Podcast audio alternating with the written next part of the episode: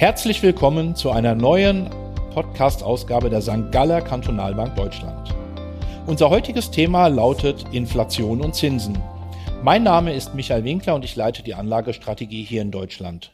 Gleich darf ich einen ganz besonderen Gast bei uns im Podcast begrüßen, nämlich Dr. Thomas Stucki aus unserer Zentrale in Zürich zugeschaltet. Er ist sozusagen der alleroberste Chef für unsere Anlagen in der St. Galler Kantonalbank. Guten Tag, Michael. Schön, dass es geklappt hat und wir uns heute über ein interessantes Thema austauschen können. Ja, herzlich willkommen, Thomas. Freut mich auch. Wollen wir direkt starten? Ja, machen wir. Also Inflation und Zinsen, das beschäftigt momentan relativ viele und ist auch sehr in den Schlagzeilen vertreten. Dazu könntest du mir gerne einige Fragen, die ich vorbereitet habe, beantworten. Wenn wir beginnen wollen, es gibt ähm, verschiedene Inflationsraten, von denen berichtet wird. Eine sogenannte Headline-Rate, die Kernrate, dann gibt es einen PCE-Deflator, den die Fed benutzt. Warum gibt es verschiedene? Was sind die Unterschiede und welche sind denn für uns Normalbürger denn wirklich wichtig? Ja, eigentlich für jeden Einzelnen gibt es ja eine andere Inflationsrate, die für ihn das wichtig ist, weil jeder hat dann noch etwas ein anderes Ausgabeverhalten. Es gab dann, gibt dann verschiedene Standard Güterkörbe, wo man sagt, der durchschnittsdeutsche Bürger und die durchschnittsdeutsche Bürgerin, die kauft so, das ist dann die normale Headline-Inflation. Die Kerninflation, die misst dann alle so die, die, die Preise, die sehr schnell schwanken, beispielsweise Gemüse abhängig von der Saison oder Erdölpreise raus. Die, die, die Zentralbanken die Nationalbank oder auch die, die Fed, die hat gerne eben diese Kernraten, weil die Erdölpreise, die sie nicht im Griff haben, die sie auch nicht beeinflussen können, da herausgerechnet werden. Äh, du hast den PCE-Deflator auch noch erwähnt, das ist eine Spezialmessung äh, der Fed. Aber eigentlich geht es immer um unterschiedliche Güterkörbe. Was misst man genau? Und alle diese Raten haben Vorteile alle haben auch Nachteile. Äh, beispielsweise häufig eben Krankenkassenprämien werden nicht richtig erfasst und die sind doch für viele Leute sehr auch wichtig, oder? Äh, ich glaube, es ist gar nicht so wichtig, welche Inflationsrate man nimmt. Man muss immer die gleiche nehmen, damit man auch die Entwicklung und die Veränderung feststellen kann. Äh, für uns dich, die meisten Bürgerinnen und Bürger, ist natürlich die Headline-Inflation, weil es einfach am meisten Güter einbezieht in die Berechnung, sicherlich am wichtigsten. Das ist doch ähm, auch dann die Inflationsrate, die in der Regel in den Nachrichten oder in den Zeitungen auch immer genannt wird. Also die, mit der wir dann einmal im Monat in Berührung kommen. Sehe ich das richtig? Das ist richtig so. Das ist dann auch die Inflationsrate, die als Inflationsrate in Anführungszeichen meistens auch verwendet wird äh, und die dann eben, wie du sagst, in den Zeitungen, in den Meldungen erscheint äh, und sie dann natürlich auch äh, Aufmerksamkeit bekommt, wenn sie mal sehr tief oder sehr hoch ist, oder? Da wir uns dieses Thema heute herausgesucht haben, muss sie ja zurzeit eine gewisse Aufmerksamkeit bekommen. Und ich glaube, es sind nicht die sehr tiefen Inflationsraten, über die wir uns heute unterhalten, oder? Nein, äh, sonst würden wir wahrscheinlich uns über etwas anderes unterhalten. Und, aber sie sind halt doch sehr stark gestiegen, äh, insbesondere in den USA, aber auch in Deutschland. Äh, kürzliche Inflationsrate von 3,8 Prozent äh, im Vergleich zum Vorjahr. Äh, das ist dann natürlich für die Verhältnisse, Verhältnisse, die man aus den letzten 20, 30 Jahren kennt, oder? Äh, ist das dann schon sehr viel. In den 70er Jahren war man sich das gewöhnt, äh, aber in den letzten 10, 20 Jahren sind wir uns so hohe Teuerungsraten nicht mehr gewöhnt und entsprechend äh, fallen sie dann halt auch auf, oder? Sie fallen absolut auf. Kannst du mir denn erklären, woher das kommt? Also ich lese immer wieder etwas von Basiseffekten. Die Notenbanken erwähnen immer wieder, es ist nur ein temporärer Effekt. Kann man das denn so glauben oder steckt da irgendwo mehr dahinter, wenn das wirklich die höchsten Werte seit mehreren Jahrzehnten sind? Ja, es, es, es steckt schon, also es ist sicherlich hat das mit dem Basiseffekt zu tun, weil die Preise werden ja immer mit dem Preis vor einem Jahr verglichen. Und wenn wir uns, äh, sagen wir mal, Juni 2020 oder Mai 2020 vor Augen halten, da waren wir alle zu Hause, hat keiner in einem Hotel übernachtet, hat keiner ein Mietauto äh, gemietet, äh, hat, waren viele Läden auch zu, die, man konnte gar nichts kaufen. Und äh, und jetzt sieht natürlich die Situation anders aus, oder? Das ist der Basiseffekt. Und äh, wenn man natürlich dann vergleicht in einem Jahr mit dem Juni 2021, dann sieht die Sache schon etwas anders aus. Äh, dann vergleicht man wieder sagen wir mal, Äpfel mit Äpfel und Birnen mit Birnen, das ist der Basiseffekt. Äh, aber es ist nicht nur das, oder? Es ist schon mehr. Es ist halt auch äh, die Nachfrage nach Gütern, nach Dienstleistungen ist nach den Lockerungen Corona-mäßig äh, sehr schnell gestiegen. Die Leute haben Geld, sie konnten das nicht ausgeben, sie haben einen gewissen Nachholbedarf, sagen wir mal vor allem im Reisebereich. Äh, und darum überrascht es nicht, dass gerade im Reisebereich, wo ja die Preise sehr schnell angepasst werden an die Nachfrage, beispielsweise Hotelpreise, da, da steigen die Preise ja rasch an, verdoppeln sich beispielsweise, wenn man Messe hat in der Stadt äh, und sie sinken dann im November, wenn niemand kommen will, dann relativ tief. Äh, und das ist, das hat auch ein sehr viel beigetragen, oder? Äh, der Basiseffekt wird verschwinden äh, ob diese Nachfrage, Angebotssache, äh, ob die so schnell verschwinden wird. Das heißt, ob die Nachfrage so schnell kleiner wird oder ob plötzlich wieder viel, mehr Hotels vorhanden sind oder die Flugzeuge wieder häufiger fliegen. Das wird man dann sehen müssen im Herbst.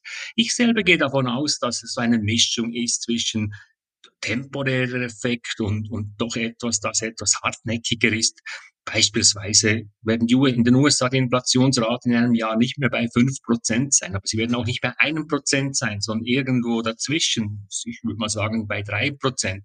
Bei euch in Deutschland äh, werden sie auch nicht mehr bei vier Prozent sein, aber sie werden auch irgendwo nicht mehr bei ein Prozent sein, sondern dazwischen äh, bei zwei, drei Prozent. Entscheidender ist ja eigentlich auch nicht unbedingt die Zahl, die da publiziert wird, sondern was der Einzelne fühlt, oder? Äh, hatte das Gefühl, alles wird teurer. Das wäre schlecht. Dann würde er sein Verhalten anpassen. Solange er dieses Gefühl nicht hat, und ich glaube, da kann ich für mich sprechen, ich kann aber auch für viele andere sprechen, bisher hat man eigentlich nicht das Gefühl, alles wird teurer was teurer wird. Das ist der Benzinpreis, das sieht man jedes Mal, wenn man tankt. Aber sonst hat man jetzt nicht das Gefühl, man sei da einer riesigen Teuerung ausgesetzt. Und solange das der Fall ist, ist es nicht so schlimm. Äh, aber das ist äh, nicht ganz ungefährlich, falls dieses Gefühl dann plötzlich um sich greift spricht das, was du gerade sehr schön und ausführlich dargestellt hast, so äh, den Punkt der, der Inflationserwartungen an. Das ist ja ein Punkt, den die Notenbanken auch immer wieder erwähnen.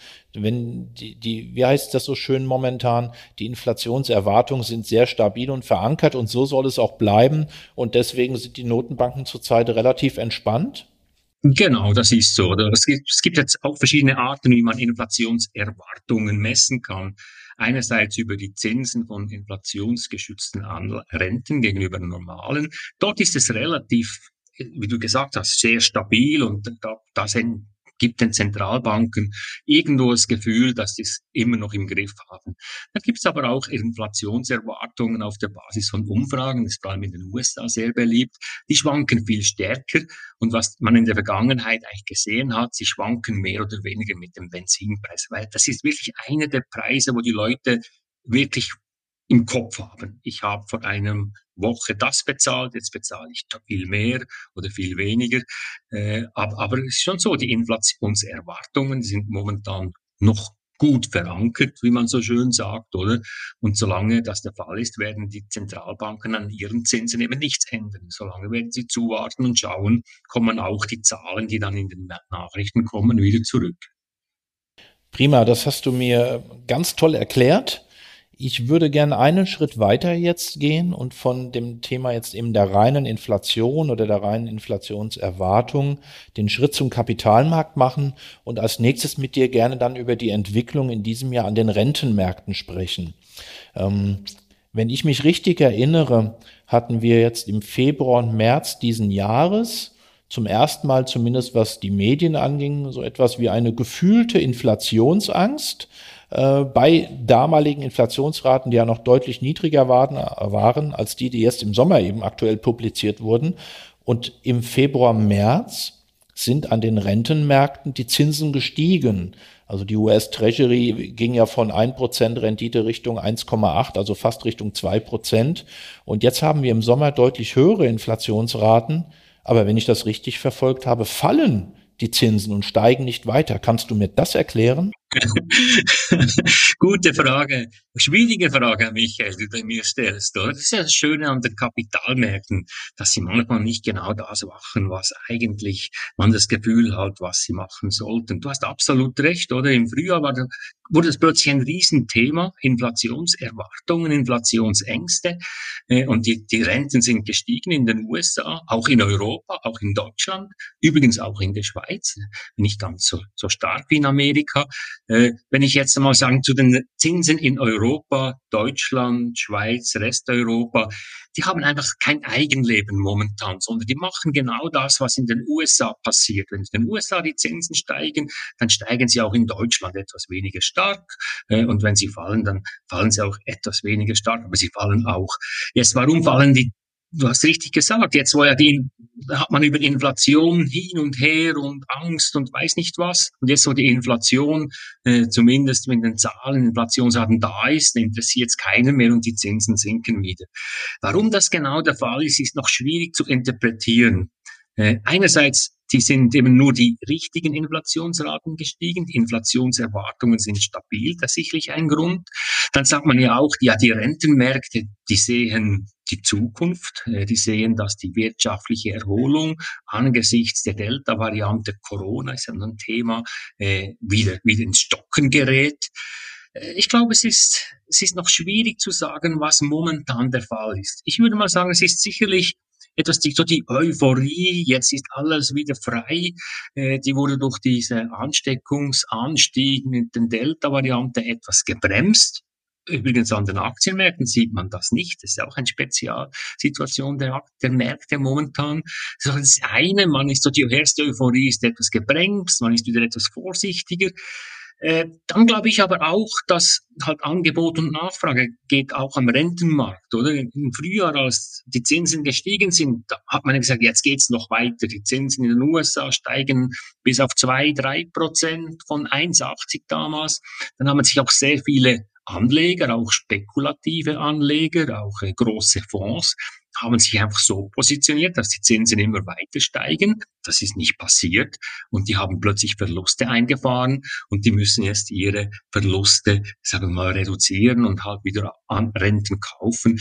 Ich, ich sage, die, die Zins, der Zinsanstieg im Frühjahr war etwas zu schnell und zu rasant. Äh, was jetzt am Rentenmarkt passiert, dass es so schnell wieder runterkommt. Ich glaube, das ist aus meiner Sicht auch übertrieben. Äh, die, dass etwas runterkommt, war okay, aber nicht so stark wie jetzt. Das wird sich dann auch wieder ausgleichen im Herbst, Winter, wenn wenn dann die Zentralbanken schon anfangen zu überlegen, ja gut, auf Dauer können wir nicht einfach die Zinsen bei Null behalten und immer mehr Geld ins System pumpen und die Inflationsrate außer Acht lassen, äh, dann dürfte das Ganze wieder ein Thema werden. Dann werden auch die, die Zinsen zuerst in den USA und dann natürlich wie üblich äh, auch in Deutschland wieder etwas ansteigen. Äh, aber warum sie jetzt genau so stark gefallen ist, das ist noch schwierig zu interpretieren. Dankeschön. Darf ich dir eine etwas provokante Frage stellen? Ja, sicher. Also in der Zeit, bevor du ja unser Anlagechef bei der St. Galler Kantonalbank wurdest, hattest du ja auch eine gewisse Tätigkeit bei der Schweizer Nationalbank, also der Notenbank. Und was man immer wieder teilweise in Kommentaren liest, ist äh, die Behauptung, die Rentenmärkte sind von den Notenbanken manipuliert. Wie siehst du das denn? Ja, manipuliert ist ein hohes und starkes Wort, oder? Ich sagte ja, äh, provokante Frage. genau. Oder was man was man natürlich sieht, die Zentralbanken können die Geldmarktzinsen, die können sie steuern, wie sie wollen. Also eine EZB äh, bringt eine Rendite oder einen Zins, eine, zum Beispiel eines Dreimonatsanlage, bis, ich würde mal sagen, bis hin zu einer zweijährigen Bundesanleihe genau auf den Punkt, wohin, wohin ziehen will. Äh, bei den Anleihen oder Renten, die dann fünf, zehn Jahre oder noch länger laufen, dann wird es etwas schwierig. Äh, dann können Sie über, über kommunikativ über ihre Zukunftsaussichten können sie versuchen, das zu steuern. Das hat in der Vergangenheit mehr oder weniger gut funktioniert. Was jetzt natürlich ganz anders ist, äh, wenn ich beispielsweise jetzt nicht unbedingt in den USA, weil die, Anleihen, die die Fed kauft, das ist im Vergleich zum Gesamtmarkt der US Treasuries, ist das, ist das ein Minimum oder minimal. Oder? Aber natürlich gerade in Europa, wo die Europäische Zentralbank so viele Anleihen kauft und einfach kauft, was es noch zu kaufen gibt, dann hat man einfach mit der EZB einen zusätzlichen Nachfrage nach Anleihen äh, und das Angebot ist letztendlich begrenzt, weil die Firmen nicht mehr Geld brauchen äh, und das drückt dann natürlich die Zinsen nach unten. Äh, wie gesagt, manipulativ ist sicherlich etwas ein, ein hohes Wort. Aber es ist natürlich schon so, dass äh, gerade in, in Europa, in der Eurozone, die EZB als der kaufkräftigste Anleger am Rentenmarkt äh, die Zinsen maßgeblich beeinflusst und nach unten drückt. Also du würdest dich wohler fühlen, wenn ich den Begriff Manipulation herausnehme und durch Beeinflussung ersetze. Ja, ich glaube, das käme am Ganzen näher. Prima, danke. In diesem Zusammenhang, da wir ja über doch ein extrem niedriges Zinsniveau reden, also gerade wir in der Eurozone ähm, und ihr im Schweizer Franken natürlich auch, sind ja auch an den Kapitalmärkten die Negativverzinsungen gewöhnt. Kannst du mir denn den Begriff Realrendite oder was man momentan eben liest, negative Realrendite erläutern für unsere Zuhörer? Ja, Realrendite ist ja, ja real ist also, also nominal ist, was man bekommt. Äh, 100. Äh, also ich habe das Gefühl, in Deutschland wir genau. zahlen bei minus 0,50 fast genau. für zehnjährige Bundeslandleihe, wir bekommen nichts. 100 Euro ist 100 Euro. Wenn, wenn real ist, wenn du drei Prozent Inflation hast, dann ist halt äh, die Kaufkraft von 100 Euro in einem Jahr nur noch 97 Euro. Das ist der Unterschied zwischen nominal und real. Und bei nominal und Realzinsen, also wenn bei Realzinsen schaut man, nimmt das aktuelle Zinsniveau und zieht die Inflationsrate ab. Und momentan ist die Inflationsrate höher als das Zinsniveau, also äh, gewinnt, gewinnt man weniger über die Zinsen, als man über die Inflation verliert. Das ist ein, ein, ein, eine Situation, die zwischendurch vorkommen kann aber, aber jetzt natürlich schon sehr lange der Fall ist, eigentlich seit zwei, drei Jahren, auch in der Eurozone, ja, äh, verdient man weniger auf Renten, als man verliert über die Inflation. Momentan ist es extrem. Äh, das ist auf Dauer ungesund, weil es dazu führt, dass die Leute nicht mehr sparen. Oder? Äh, und, und von daher werden irgendwann entweder die Inflationsrate runterkommen müssen äh, oder die Zinsen steigen müssen. Aber das, die real, negativen Realrenditen die können sich schon noch so ein, zwei, drei Jahre sicherlich halten, äh, wenn die EZB das will. Äh, das heißt in der Konsequenz natürlich, die Sparer verlieren real an Wert. Was speziell unsere deutsche Bevölkerung trifft. ja, die speziell die deutsche Bevölkerung betrifft. Wir sagen es mal, wir in der Schweiz, wir sind uns das schon länger, seit längerem gewohnt, dass, dass das so der Fall ist. Aber nicht so ausgeprägt, wie es in Deutschland ist. Also der deutsche Sparer ist wirklich momentan nicht zu beneiden. Das würde mich direkt zu der nächsten Frage bringen, Thomas, und zwar eben die Frage nach der Attraktivität und das Wort Attraktivität jetzt einmal in Anführungszeichen gesetzt des Rentenmarktes. Macht das denn überhaupt noch Sinn, wenn man in Renten anlegt, in festverzinslichen Wertpapieren, wenn man es nicht muss? Oder gibt es andere Anlageklassen, die interessanter und ertragreicher sind? Oder wenn man rein nur rein nur den Ertrag anschaut, äh, dann darf man momentan oder muss man oder darf man oder sollte man momentan eigentlich nicht in Renten investieren, äh, weil man gewinnt weniger, äh, als man, als man kaufkraftmäßig verliert. Jetzt gibt es natürlich Gründe, warum man trotzdem in den Rentenmarkt investieren sollte. Äh, einer ist, man kann darauf spekulieren, dass die Zinsen noch weiter sinken. Dann macht man noch einen Kapitalgewinn auf den Renten. Das war übrigens in den letzten vier, fünf Jahren der Fall. Schon waren die Zinsen ja auch schon tief, aber weil sie immer tiefer gesunken sind, hat man auf den Rentenpapieren trotzdem recht gut verdient. Äh, und das Zweite ist halt ist halt schon dann die, die Sicherheitsfrage, oder?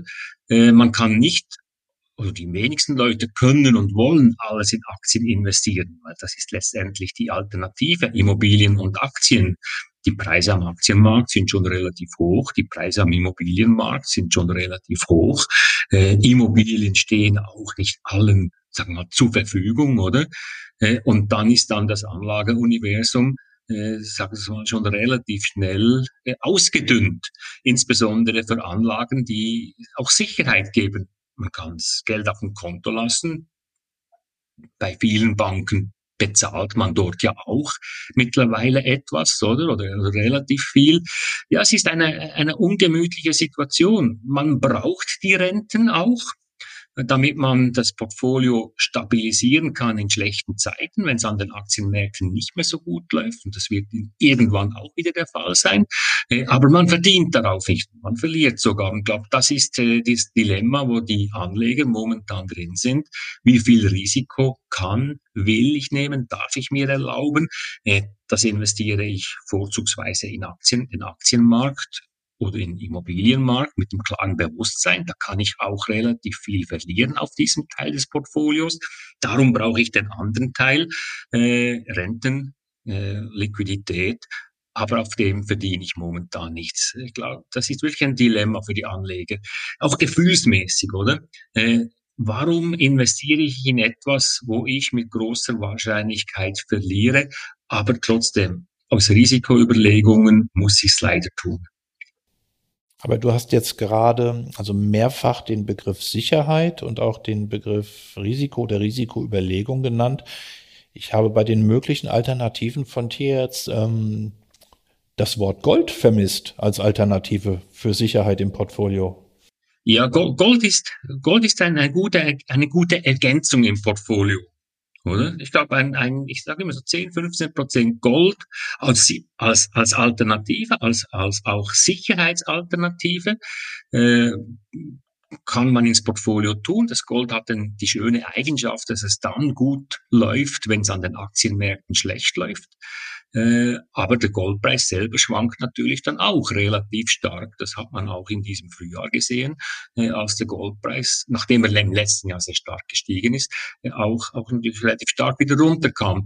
Darum Gold ist sicherlich eine Alternative auch oder eine Ergänzung zu den Aktien. Aber die Sicherheit nur auf Gold aufzubauen, das scheint mir dann doch auch etwas einseitig zu sein. Oder anders formuliert gewagt. Genau. ja, mehrere Bausteine im Portfolio, mehr Diversifikation ist ja grundsätzlich ähm, gesund und empfehlenswert. Also wir in Deutschland haben jetzt seit, glaube ich, etwa gut zwei Jahren auf jeden Fall Gold immer als sichere Ergänzung mit dabei. In der Schweiz auch schon, ja, jetzt mittlerweile auch, würde ich sagen, gut zwei, zweieinhalb Jahre haben wir einen Teil der, in, in den Portfolios, einen Teil in Gold investiert. Er hat sich übrigens im, gerade im letzten Frühjahr 2020, als die Aktienmärkte dann ja stark wieder eingebrochen sind, äh, einmal mehr bewährt. Ja, prima. Vielen Dank, lieber Thomas. Ähm, nachdem das für heute ein, ein hartes Thema war, über eine relativ unattraktive Anlageklasse zu sprechen. Und es kam ja von dir gerade schon durch, dass ähm, wer die Erträge erzielen will, eher mit Sachwerten, also Immobilien oder Aktien. Ah, vielleicht schaffen wir es ja demnächst, dich nochmal zu einem dieser Themen zu interviewen. Für heute schon einmal vielen, vielen Dank dass du Zeit gefunden hast und dich aus Zürich zu uns dazugeschaltet hast. Ich nehme an, unsere Zuhörer werden ihren Spaß mit dir und hoffentlich auch mit mir gehabt haben. Vielen Dank, dir einen schönen Abend und liebe Zuhörer, bis zum nächsten Mal. Habe ich gerne gemacht, auch von meiner Seite. Schönen Abend und bis zum nächsten Mal.